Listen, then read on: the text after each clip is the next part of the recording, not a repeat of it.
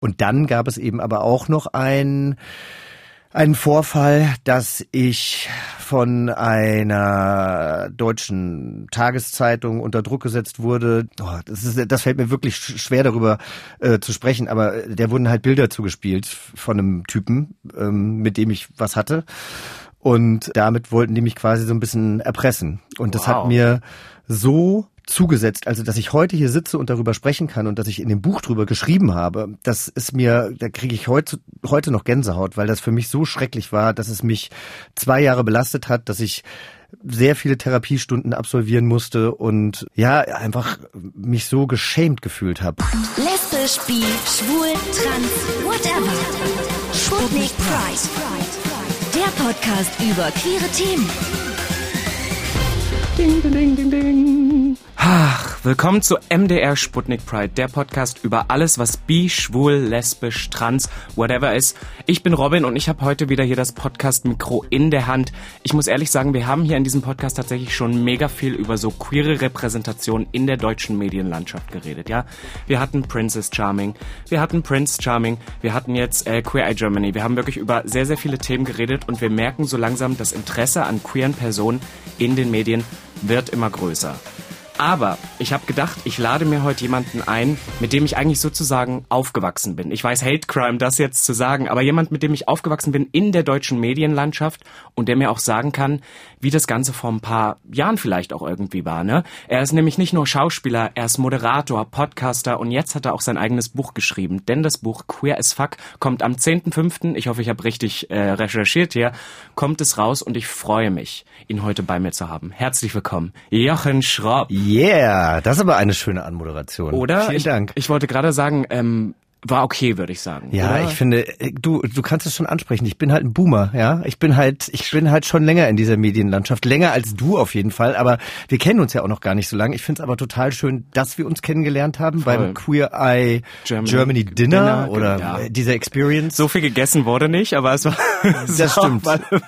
Es hat mir Spaß gemacht und ich muss ehrlich sagen, du bist mir gleich irgendwie auch noch besonders in Erinnerung geblieben, weil du einfach, du weißt, wie der Hase läuft. Man merkt das halt wirklich. Du kommst rein, du bist zu jedem freundlich, du sagst zu jedem Hallo und das machen viele Leute in deiner Position nicht mehr. Aber ich glaube, das ist einfach meine Charaktereigenschaft. Ja, du bist so toll. Also nein, das habe ich nicht gesagt. nein, aber das ist ja, also A, muss ich sagen, fand ich den ganzen Abend total toll.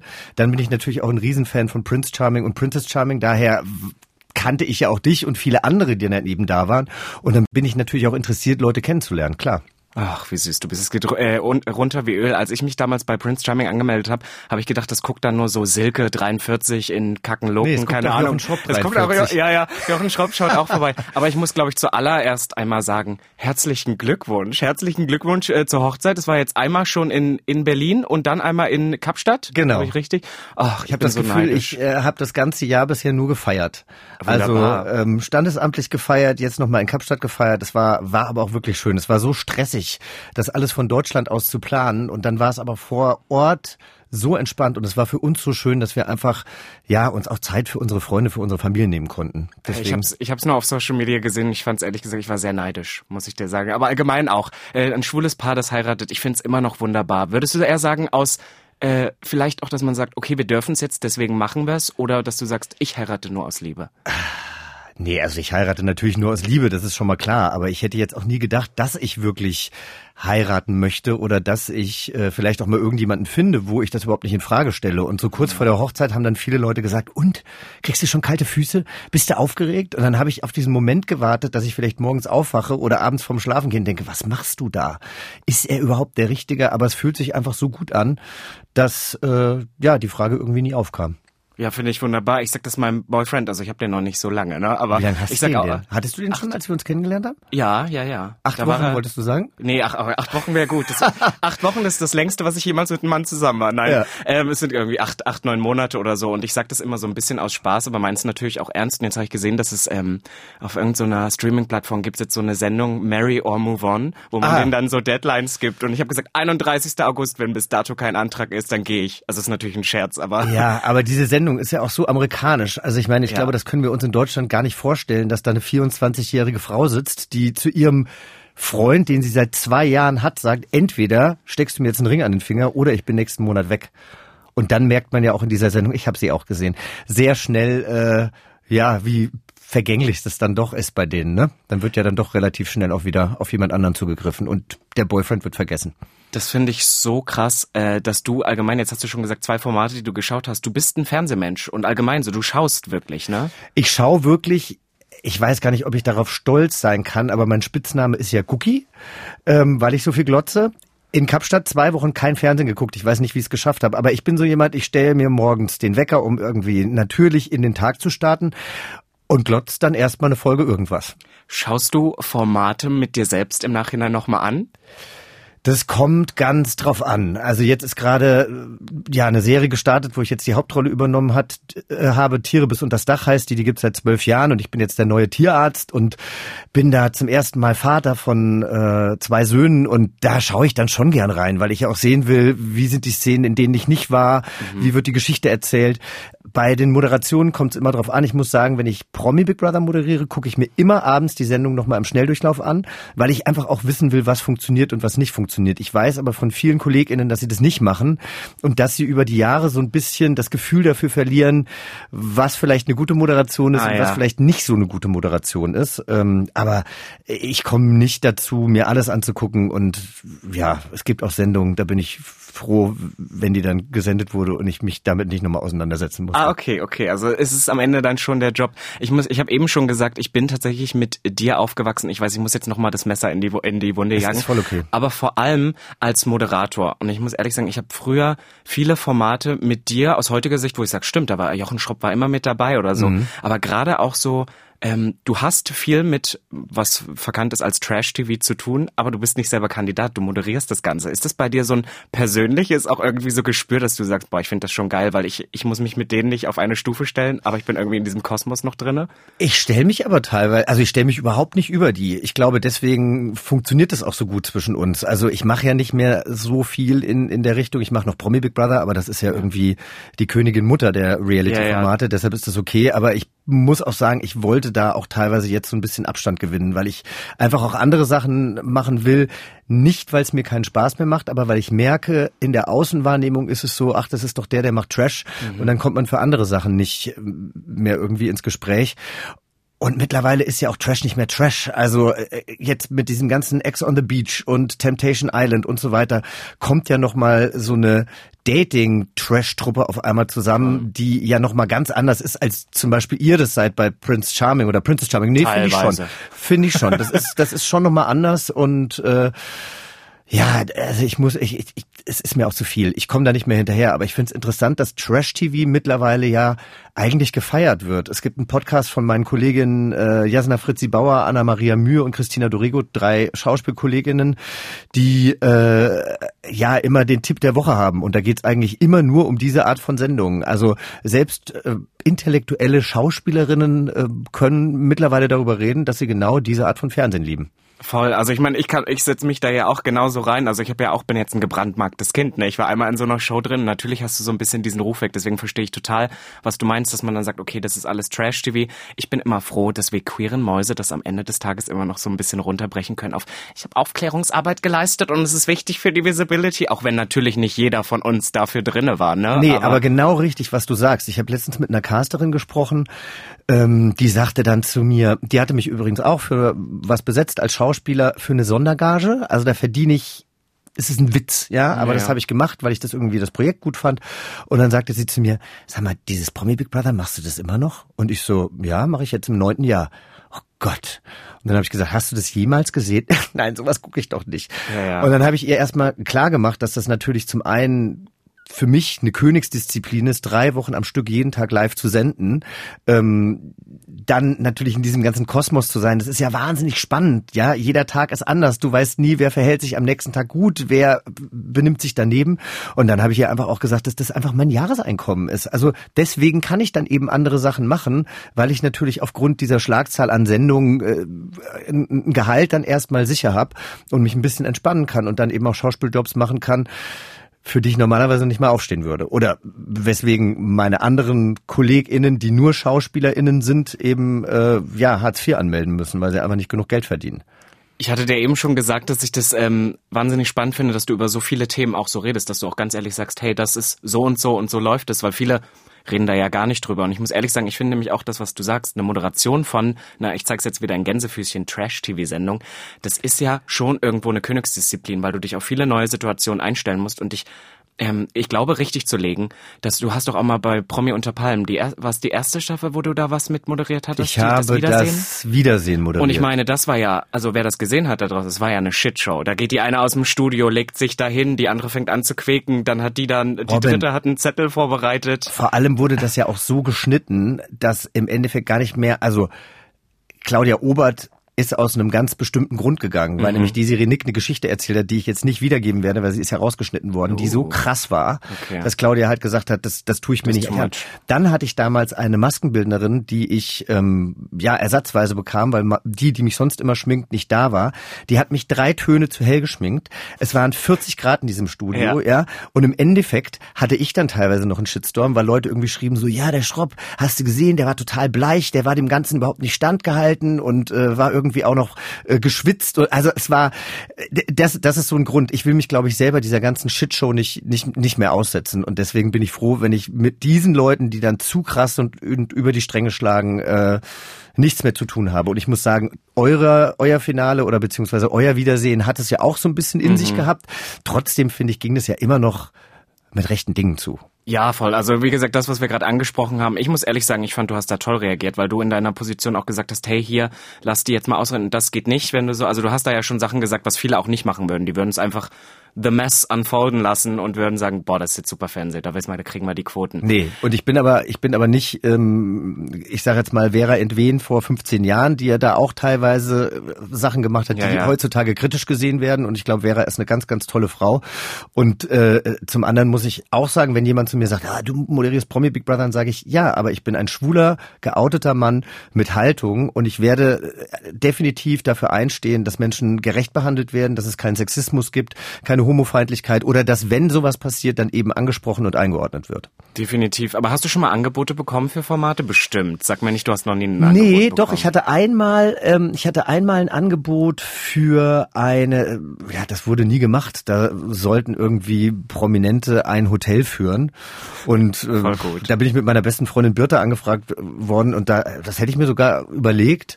Und dann mal für dieses letztes Jahr gab es, glaube ich, die Jobtouristen oder sowas. Aber ich, ich gucke dann schon immer, wer ist dabei und ähm, kann ich da was rausziehen? Weil bei Stars gegen Krebs beispielsweise, was ja eher so ein bisschen so eine Aufklärungssendung war und geht zur Vorsorge und so, das war ja auch Reality. Und im Endeffekt muss man ja sagen, Trash-TV ist ein deutscher Begriff. In Amerika mhm. ist es einfach Reality. Voll. Und das ist dann doch gar nicht mehr so trashig.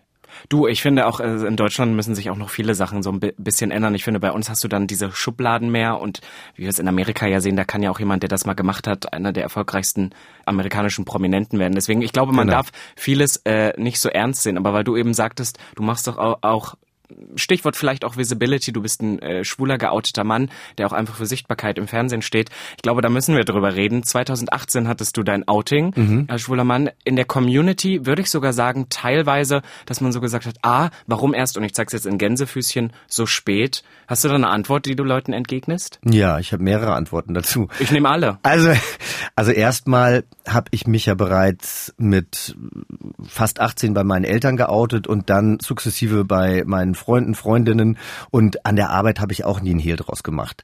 Es wurde mir aber und das erzähle ich an verschiedenen Stellen im Buch, immer wieder gesagt, oute dich nicht, es wird mhm. dir zum Verhängnis werden. Das war damals nach Sternenfänger meiner ersten Serie so, ähm, als ich mich ja nicht wirklich wusste, wie ich mich verhalten soll äh, in der Pressearbeit, wurde mir ähm, suggeriert, dass wenn ich erzähle, dass ich schwul bin, äh, zum Beispiel auch gleich klar ist, ich kann nicht mit Bällen umgehen. Also quasi, okay, mhm. ich muss kurz ausholen. Ich habe, es gab eine Szene, da spiele ich Rugby und ich kann einfach mit Bällen nicht umgehen und äh, es ist aber so eigentlich, es, es stimmt ja eigentlich gar nicht, dass Homosexuelle nicht gut in Sportarten sind, aber man spricht von einem Klischee, dass schwule Männer kein Fußball spielen können, kein Handball spielen können und so. Und als ich mich bei meinem damaligen Producer geoutet habe und gesagt habe, hier, wie soll ich damit umgehen? Ich bin ja jetzt ja, keine Ahnung, der, der, der Teenie-Schwarm hat er gesagt, ja, also bei dieser Rugby-Szene, da habe ich ja gleich gesehen, dass du schwul bist, weil du kannst ja nicht mit Bällen umgehen und oh so. Also ich habe ganz oft gemerkt, dass sobald ich sage, ich bin schwul,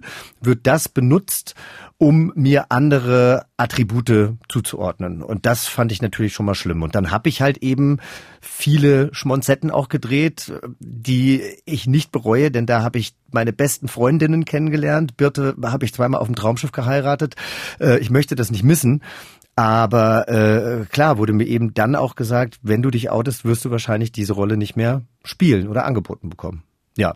Und dann gab es eben aber auch noch ein einen Vorfall, dass ich von einer deutschen Tageszeitung unter Druck gesetzt wurde, der äh, oh, das, ist, das fällt mir wirklich schwer darüber äh, zu sprechen, aber der wurden halt Bilder zugespielt von einem Typen, ähm, mit dem ich was hatte.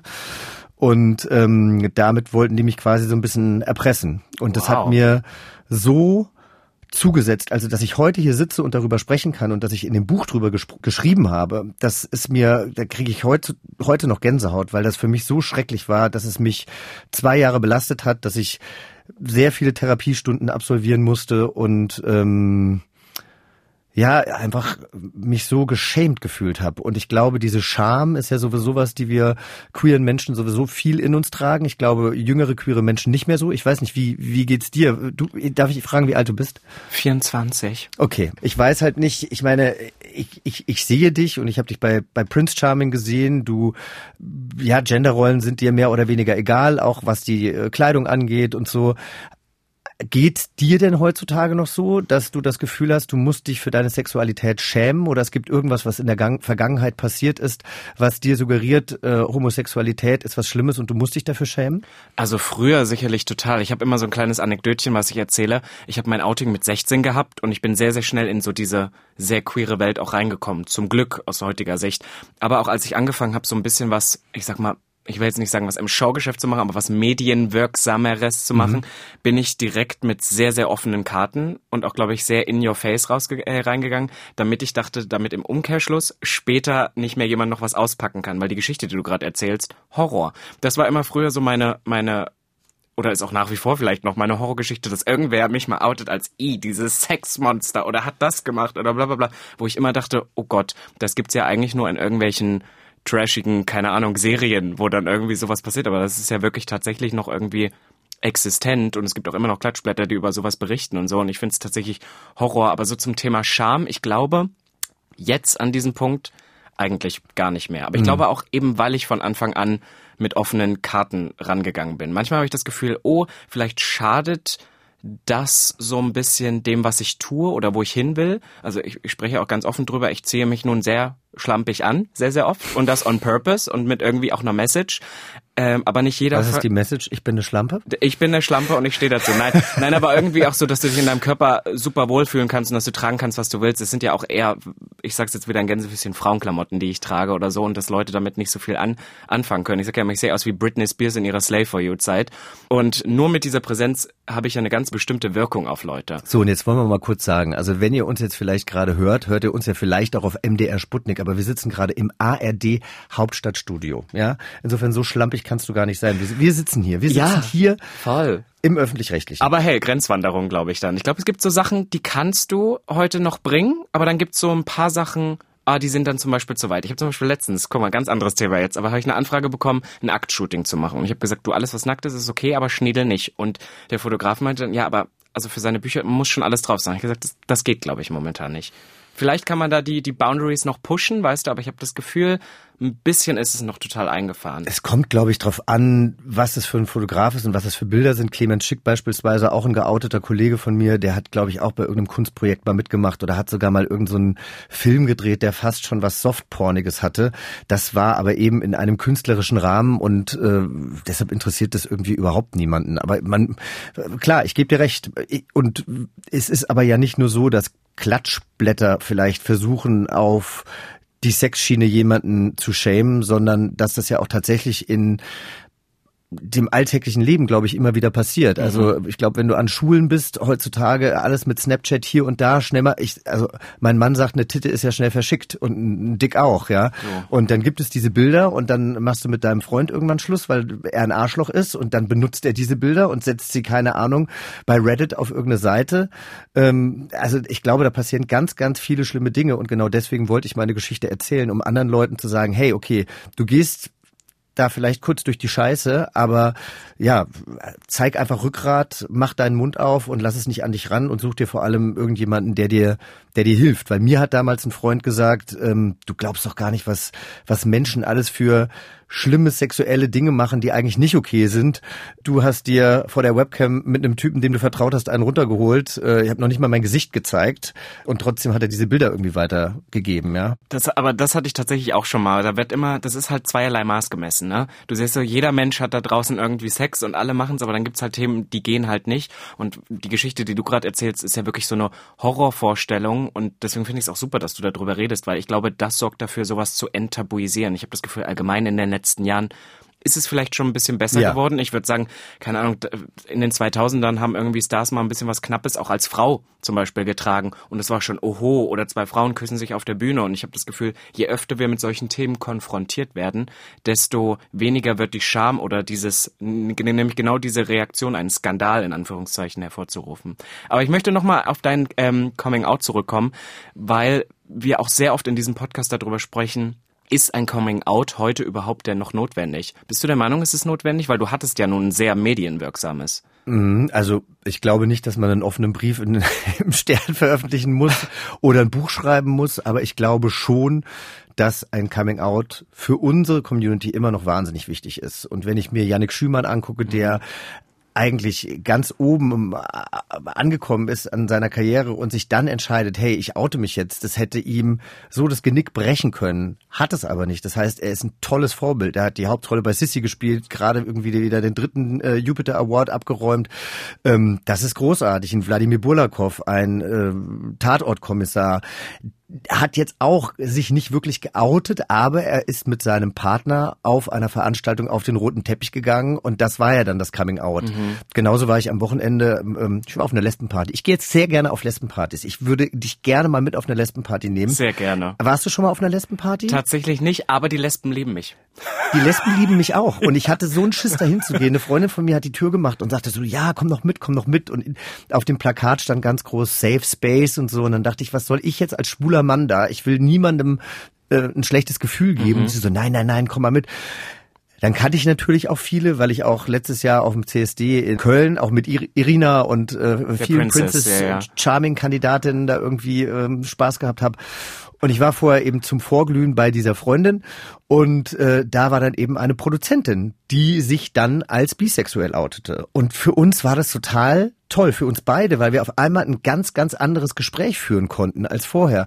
Deswegen glaube ich zum einen für die Sichtbarkeit natürlich, zum Verständnis, ähm, dass es eben normaler verstanden wird und zum anderen aber auch einfach, weil wir ganz andere Gespräche führen können. Habe ich zum Beispiel auch ein Kapitel geschrieben über meinen, nee, ich muss ihn schützen, deshalb, also über jemanden, mit dem ich seit längerer Zeit schon arbeite und der hat sich nach zehn Jahren als Transident geoutet. Ich habe zehn Jahre lang nicht gemerkt, dass er äh, Transgender ist, was total okay auch ist, dass ich es nicht wusste, weil er wird einfach als Cis-Mann gelesen.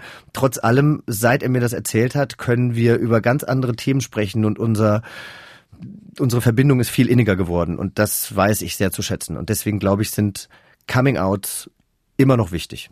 Ich finde vor allem in dieser, in dieser Öffentlichkeitsarbeit sind Coming-Outs irgendwo noch wichtig oder zumindest Personen, die auch durch ihre Sexualität, weil ich habe das Gefühl, dass gerade viele heterosexuelle oder heteronormativ liebende Personen sagen, ja, äh, warum müsst ihr denn immer mit eurer Sexualität so ein lautes, wir machen doch auch nicht so ein Trarara daraus. Ne? Das ist ja irgendwie immer wieder das, wo es dann runterkommt. Und ich habe in deinem Buch auch mitgelesen, es geht dir ja auch sehr viel um das Thema Vorbildfunktion. Was hattest du denn für Vorbilder, sage ich mal jetzt, in deiner Jugend? Weil ich würde jetzt sagen, so eine Wen gab's denn da in Deutschland zum Beispiel groß? So eine Hella von Sinn? Genau, Ahnung, es gab Dirk Hella, Bach. es gab Dirk, es gab Ralf Morgenstern. Mh, mm, Harpe Kerkeling. Später dann Harpe, der ja geoutet wurde. ja. Der hatte ja kein Coming Out. Genau, da, also wir reden, wir, wir in Deutschland ver, vermischen das immer so ein bisschen, weil du auch gesagt hast, dein Outing, äh, es, also ein Outing ist eigentlich, wenn man geoutet wird und ein Coming Out ist, wenn man es selber bestimmt. Und das war für Harpe natürlich damals auch äh, schlimm und sein jetziger Mann äh, und er wurden ja damals im Park abgelichtet und die Bunte hat es als Titelstory gemacht, obwohl das eigentlich Privatsphäre war. Äh, eigentlich auch krass, dass diese Dass das geht überhaupt. na, und dass oder? diese Zeitschrift, die das damals gemacht hat, jetzt liebevoll über meine Hochzeit berichtet hat. Ja, also da sieht man ja auch, wie man sich weiterentwickelt hat. Klar gibt's dann auch irgendwann neue Chefredakteure, Chefredakteurinnen, die vielleicht auch ein bisschen weiter sind.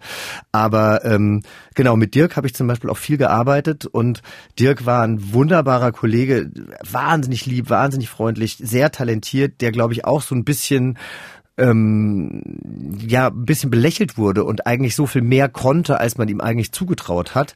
Und dann hatten sie aber alle drei, also Ralf und auch Hella, wie auch Dirk, hatten alle drei was gemeinsam und das war dieses Schrille. Was wir eigentlich heutzutage eigentlich auch als Wort gar nicht mehr Mhm. Ja. benutzen oder, Oder mögen. Paradiesvogel. Ist ja Genau, auch, das waren Paradiesvögel.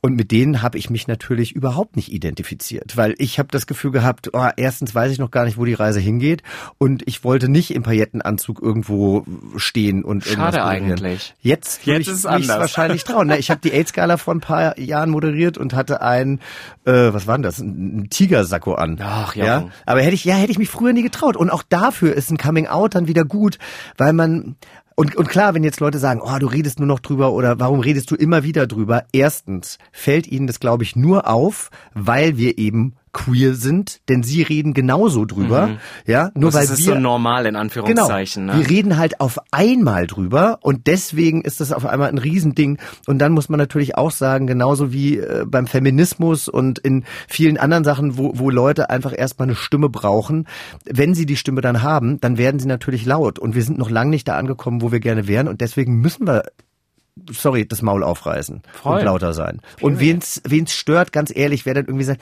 ja, es sind ja alle nur noch BIPOC im Fernsehen oder es sind ja alle nur noch queer im Fernsehen.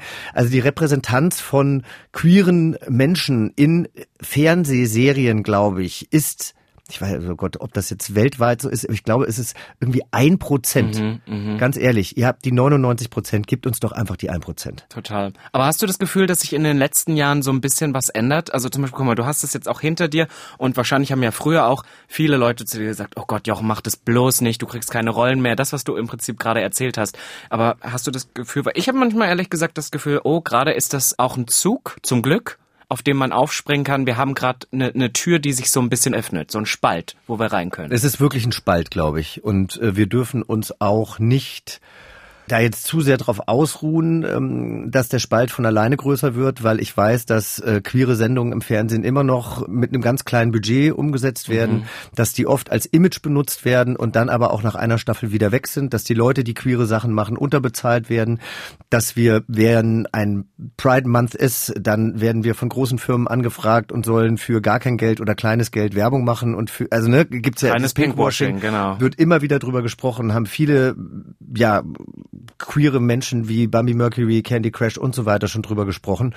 Und deswegen glaube ich, ist es noch wirklich ein weit wegliegendes Ziel und Klar, ich habe mich drüber gefreut, dass ich mittlerweile auch schwule Rollen spielen darf, die einfach toll sind, die was verändern. Äh, andererseits bin ich auch oft der Token Gay, der für irgendeine Serie angefragt wird, wo ich zwei Sätze sprechen soll, damit mit mir Werbung gemacht wird. Das sage ich halt mittlerweile auch ab, außer es ist eine kleine Rolle, wo ich sage, okay, die bewirkt wirklich was. Und äh, dann habe ich eben auch schon mit vielen Produzenten gesprochen, die sagen, ja, wie ich gerade schon gesagt habe, ist es nur Image und es steckt kaum Geld dahinter. Also ich weiß es nicht. Und ob ich jetzt natürlich für gewisse Sachen nicht mehr in Frage komme, weil es irgendjemandem nicht passt, dass ich schwul bin, das weiß ich natürlich nicht, weil das wird natürlich an mich nicht herangetragen. Total. Es ist aber auch am Ende des Tages so ein kleines zweischneidiges Schwert. ne? Auf der einen Seite ist es wir merken es ja auch super oft. Ich merke das auch im Zusammenarbeit mit Brands oder so. Es ist super oft Pinkwashing. Und auf der anderen Seite bin ich dann aber auch so, okay, aber ich will trotzdem die Sichtbarkeit. Naja, klar. Oder wollen wir die? Ne? Naja, oder, oder wollen wir das Geld? Oder was weiß ich. Man muss da schon seinen Mittelweg, glaube ich, finden. Und ich habe äh, gelesen, dass zum Beispiel dein Buch Queer as Fuck sollte ja ursprünglich auch ein Kochbuch werden. Aber du hast dich ja nun dagegen entschieden. Hm? Ja gut, also das Buch sollte kein Kochbuch werden, sondern ja, ich bin gefragt worden, ob ich ein Kochbuch schreiben will und ich habe halt gesagt, es gibt das Buch weißt du, weiß ich nicht, ob du davon schon mal gehört hast, äh, The Velvet Rage. Das ist quasi Liest so. mein Boyfriend gerade. Deswegen, als ich das bei ist dir... der älter als du? Oh, das ist eher, also drei Jahre. Also Okay, nein, viel. weil das ja eigentlich so eine schwule Bibel früher mal war. Ich glaube, der Autor ist mittlerweile in seinen späten 60ern oder sogar schon Anfang 70. Ähm, und da geht es aber viel um Scham, eben diese Scham, die ihr vielleicht jetzt, deswegen frage ich, vielleicht gar nicht mehr so erlebt habt, wie wir in den 80ern oder 90ern, als wir aufgewachsen sind. Aber es gibt in Deutschland kein Buch, was eben ein Ratgeber ist oder was Leute so ein bisschen anleitet. So wie queere Menschen, die sich mit ihrer Sexualität vielleicht noch nicht so wohlfühlen, wie aber auch Menschen, die queere Leute in ihrem Umfeld haben oder vielleicht sogar familiär bedingt. Und deswegen habe ich gedacht, ich will eigentlich so ein Buch schreiben. Und ich will es auch nicht alleine schreiben, weil ich natürlich nur meinen Erfahrungsschatz habe, sondern ich möchte das mit einer Expertin schreiben. Ich habe das mit einer Psychotherapeutin, einer Psychologin geschrieben, äh, die selber auch queer ist, Miriam Junge. Und deswegen war es mir halt wichtig, dass ich so viele wie möglich abhole, aber eben auch so ein bisschen aufkläre. Ja. Ich glaube, das ist auch total wichtig, weil ich, ich sag's dir jetzt ganz ehrlich, sehr oft, wenn Personen im queeren Umfeld so ein Buch schreiben oder oder sich mit solchen Thematiken auseinandersetzen oder auch teilweise in dem Podcast, den wir jetzt hier aufnehmen, machen wir das ja sehr sehr oft für auch ein bisschen eine heteronormativere Zielgruppe, ne? Oder Personen, die vielleicht noch in the closet sind Ja. und sich noch nicht mit so vielem identifizieren können, die irgendwie so einen Hilfeweg vielleicht auch irgendwie brauchen. Aber ich finde tatsächlich und das habe ich dir vorhin in vorher, vorhergehend vor diesem Gespräch hier schon gesagt, auch krass, dass du sehr sehr viele Themen ansprichst, die auch für mich als geouteter, sehr sehr queer lebender Mann sehr sehr interessant sind und es sind halt so Themen auch, die Outing und Identität und Sichtbarkeit übersteigen, nämlich auch schwuler Sex. Können, können schwule Männer monogam sein? Und das fand ich nämlich super spannend. Und deswegen hau ich dir diese Frage jetzt um die Ohren, weil du bist selber schuld, dass du sie gestellt hast. Können schwule Männer monogam lieben? Funktioniert das? Also ich nicht, aber es gibt sicherlich welche, die es können. Ich habe auch gar keine Lust dazu, muss ich dir ganz ehrlich sagen. Also warum? Ich will auch nicht jeden Tag Pizza essen, auch wenn es mein Lieblingsgericht ist. Und ich will auch nicht bis ans Ende meines Lebens äh, äh, nur noch mit meinem Mann äh, Geschlechtsverkehr haben. Also wir haben, wir haben, also Norman hatte bei seinem Junggesellenabschied einen Stripper. Ich hatte keinen. Habe das dann auch äh, sehr oft immer wieder angesprochen. Habe dann all meine Freunde, die ich gerne mal in Unterhose sehen würde oder auch strippen sehen würde, habe ich dann in, in Kapstadt in der Woche vor der Hochzeit immer drauf angesprochen und meinte so, ey, willst du nicht mein Stripper sein? Ich brauche noch einen Stripper. Und dann haben wir eben so eine Party gemacht am Vortag der Hochzeit. Ja, und dann hatte ich einen Stripper. Und dann hatte ich aber auch irgendwann eine Kappe auf Same Penis Forever. Und ich meine, wir haben uns einfach nur totgelacht. Ich habe dann äh, auch bei meinen Vows, also das, was man dann bei der Trauung seinem seinem Partner sagt, habe ich gesagt, und ich habe mich äh, natürlich auch für dich entschieden, weil ich weiß, mit dir muss ich nicht den Same Penis Forever haben. Ja? Ist halt einfach so. Und auch darüber, ähm, finde ich, können wir doch drüber reden. Ich kenne viele heterosexuelle Paare, die irgendwann in ihrer Beziehung und teilweise auch relativ schnell nach einem halben Jahr, nach einem Jahr Affären anfangen, die viel gefährlicher sind, als hier und da vielleicht mal Sex zu haben mit irgendjemand, die ähm, ja dann sich mit Prostituierten treffen, die in irgendwelche Sexkinos gehen, die sich in Parkhäusern treffen, um da Sex zu haben. Also einfach so, wo ich mir einfach denke so, boah, was ein Stress. Also was ein, das, das, das wäre ein seelischer Stress, den würde ich gar nicht aushalten. Und wenn ich jemanden sehe, den ich attraktiv finde und mit dem ich Spaß habe und zu dem ich mich körperlich hingezogen fühle, ich muss jetzt nicht auf jeden Ast springen, aber warum denn nicht? Nein, ich finde, also bei mir rennst du da äh, wunderbar offene Türen ein. Ich bin ja auch so eine kleine Maus, die sehr viel darüber Auch redet. Hintertüren? Äh, Kleiner Scherz. Sowieso. Oh, der war gut. Jochen, den schreibe ich mir auf fürs nächste Mal. Ja. Ähm, Na, du bist auf diesen Astsprung, äh, Spruch, auf den Astspruch, auf Ja, den ja. Astsprung-Spruch bist du schon nicht eingestiegen. Ach, wunderbar. Ja, ich, ich habe gedacht, ich bin heute hier. Wir sind hier MDR, Jochen. Hier können wir das nicht. Doch, na Aber wir sind doch die, freuen sich, die freuen sich. Naja, ist ja alles zusammen. Soll Weißt doch auch unterhaltsam sein. Ja, du wunderbar. Okay. Nee, aber bei mir wirklich äh, offene Türen ein, weil ich habe das Gefühl, dass gerade queere ähm, Paare auch viel mehr experimentieren. Ich sag das manchmal so, meine, meine Meinung dazu ist halt einfach irgendwie, da wir dieses Coming Out teilweise haben, da wir irgendwie eh schon in unserer Lebensnorm an der normale Norm, ich zeige jetzt wieder ganz viele Gänsefüßchen, äh, vorbeileben. Das ist so heißt nach der dem Podcast Motto. eigentlich Gänsefüßchen? Gänsefüßchen, der Podcast mit Robin Soff und Jochen Schropp. Sehr schön. Das verkaufen wir an irgendwen, Ja, das das finde ich Konzept. gut. Genau, äh, sind wir schon so an dieser Norm im Prinzip vorbei. Wie heißt das nochmal? Ist der Ruf erst einmal ruiniert, lebt es sich ganz ungeniert. Und mhm. so können wir viel mehr experimentieren. Und warum ist denn das Wort Fremdgehen so ein Big Thing? Weil es fast jedem eigentlich schon mal passiert ist. Warum gibt es so viele Popsongs darüber? Das heißt, wir müssen uns mit solchen Themen ja eigentlich auseinandersetzen, weil irgendwie ist es ja ein Umstand, der immer wieder vorkommt. Aber ich habe das Gefühl, gerade in den Medien, gerade in Deutschland, keiner redet darüber. Wer redet denn schon so über, über eine offene Beziehung? Na, ich weiß keiner. zum Beispiel, dass das eine Kollegin von mir, die dir vielleicht nicht sagt, Cheryl Shepard, die hat auch mal bei einer MDR-Produktion in aller Freundschaft mitgespielt. Und die hat das irgendwann mal öffentlich gemacht. Die hat dann, glaube ich, auch einen Sex-Podcast gemacht. Und da dachte ich auch am Anfang so, Cheryl, ganz krass, warum, warum machst du das jetzt? Also das kam auch für mich gar nicht zusammen mit dieser Person, der sie, die sie ist. Und äh, jetzt schäme ich mich so ein bisschen, dass ich diesen Gedanken hatte, weil ich dachte, wie cool eigentlich von ihr. Irgendwie eine Frau mit damals Ende 40 oder sowas, die ganz offen darüber spricht, dass sie eine offene Ehe führt. Und ich meine, ich weiß nicht, wann ich das letzte Mal fremd gegangen bin, weil ich gehe ja nicht mehr fremd. Ja, total. Ja, ja. Ja. Obwohl ich ich, ich habe ein Interview von dir gesehen für äh, Netflix für Queer Eye Germany und da hast ging es glaube ich um Trennungen ja. und da hast du gesagt, dass das da ein bisschen schief gegangen ist. Wie, was glaubst du, was das Wichtigste ist, um sowas perfekt am Leben zu halten? Ist es Kommunikation oder ist es gegenseitiges Vertrauen? Ich glaube beides. Also ich vertraue meinem Freund. Ich weiß auch, dass mein Freund, äh, mein Mann, dass der ab Stimmt. und zu natürlich auch hier und da mal schwindelt. Das hatten wir gerade äh, letztes Wochenende. Da war er essen und ich war zu Hause, weil ich müde war. Und dann äh, hat er mir um 5.30 Uhr hat er mir geschrieben, so, ich gehe jetzt auch ins Bett. Und dann habe ich gedacht, so, Gott sei Dank war ich bei diesem Essen nicht dabei. Das hätte ich jetzt am Ende der Woche nicht mehr durchgehalten.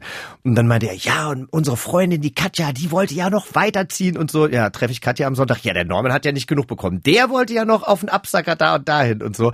Also da geht's jetzt nicht um Sex, aber generell natürlich Mhm. ja, ne, diese White Lies, wie man, wie man sie nennt, also diese kleinen Lügen, die, die man vielleicht macht, um den anderen zu schützen. Also die, äh, ja, stürzen jetzt aber mein Vertrauen meinem Mann gegenüber irgendwie äh, nicht ins Unglück. Aber ich glaube, zum einen ist es Vertrauen und zum anderen ist es definitiv Kommunikation.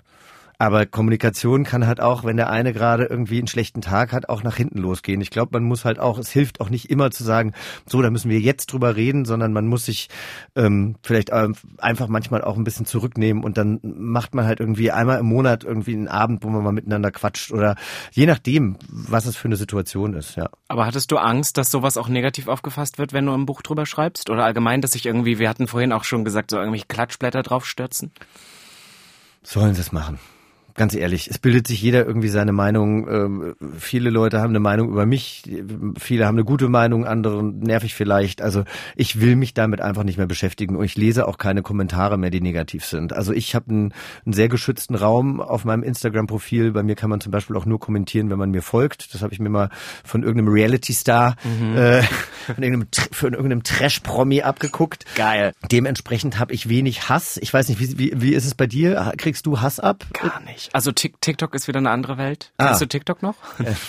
Ich kenne TikTok noch, ja. Nein, Bin also ich habe TikTok jetzt äh, ja. kurzer Zeit angefangen und da, aber da, lies, da nimmst du das nicht so bewusst wahr, weil da ist es so, dein Video geht viral. Dann hast, ich hatte jetzt ein Video, wo ich einen Rock trage und relativ ne, so viel Haut zeige Mhm. und dann kriegst du halt da auch mal so 3000 Kommentare drauf und dann sind halt auch mal 2000 sehr, sehr negativ. Mhm. Aber dann denke ich immer, ah, I made it to straight TikTok, weil dann die ganzen Heten, da, weißt du, so eine Ah, ja. sehen und dann finde ich das sogar gut, weil es ja trotzdem eine sehr große Reach bekommen hat, aber auf Instagram gar nicht. Und ich sag dir, wahrscheinlich haben die, die am lautesten geschrien haben, sich das nochmal kurz vorm Einschlafen angeguckt. Mhm. Ja, wer weiß. Video.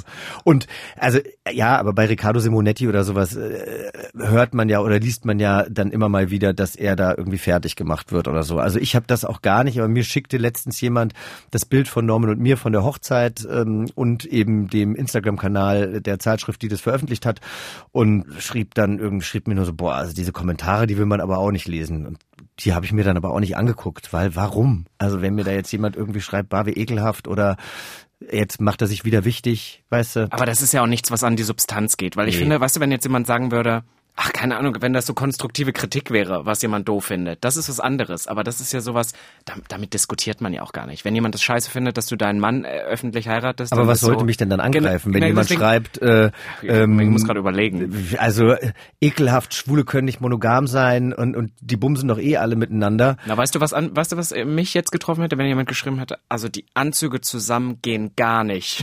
Ach wirklich? Nein, Spaß. Aber ich hab, ich, mir fällt gerade kein besseres Ja. Beispiel. Sowas ist halt Rotze. Also das kannst du dir ja sonst wohin stecken. Weißt Ja. du? Also das brauchst du ja nicht. Aber äh, das ein anderes Thema, was du auch angesprochen hast in deinem Buch, ist das Thema Kinderwunsch. Und deswegen frage ich dich auch das einfach ganz direkt. Hast du den Wunsch, äh, noch Kinder zu haben? Eigene Kinder? Nee, Gar nicht? hatte ich nie. Also ich äh, habe mir das mal überlegt, zusammen mit meiner besten Freundin eben, als sie Single war und die Uhr bei ihr anfing zu ticken, da hatte sie sich das überlegt und wir haben da viel drüber gesprochen und haben uns dann aus, oder ich habe mich aus vielen Gründen dagegen entschieden. Ich musste mich dann gar nicht mehr wirklich dagegen entscheiden, weil sie dann einen neuen Partner hatte. Aber ähm, ich finde es toll, wenn man einen Kinderwunsch hat. Ich glaube auch, dass queere Familien toll sein können für die Kinder, weil du vielleicht im Zweifel gleich vier Eltern hast. Also wenn ein lesbisches Pärchen mit einem schwulen Mann ein, ein Kind macht und die Absprache ist, dass der schwule Mann eben auch in diesem Leben sein soll und dann hat er auf einmal einen Partner, dann hast du auf einmal vier Menschen und wenn die natürlich alle an einem Strang ziehen, dann kann das wahnsinnig ähm, großartig sein. Aber bei mir war es einfach so, dass ich nie wirklich einen Kinderwunsch hatte und dann hätte ich, glaube ich, auch das Gefühl gehabt, wenn ich es natürlich mit meiner besten Freundin bekomme und das wäre die einzige Möglichkeit oder das einzig Logische für mich gewesen, dann bin ich nicht nur für das Kind verantwortlich, sondern auch noch für die Mutter.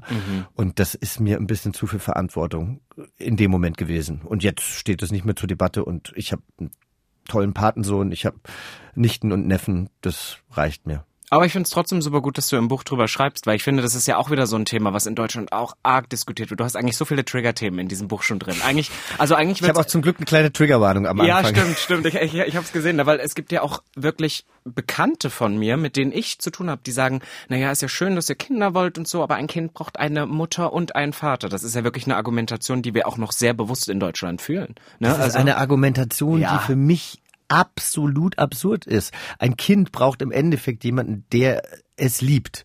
So. Und ich kenne kein schwules Pärchen, kein lesbisches Pärchen, was sich mal so 0, nichts für ein Kind entschieden hat und äh, danach keinen Bock mehr auf das Kind hatte. Ich kenne aber genug Geschichten von heterosexuellen Menschen, vielleicht nicht unbedingt in meinem Freundeskreis, aber man liest es ja immer wieder oder vielleicht hat man es auch schon mal mitbekommen.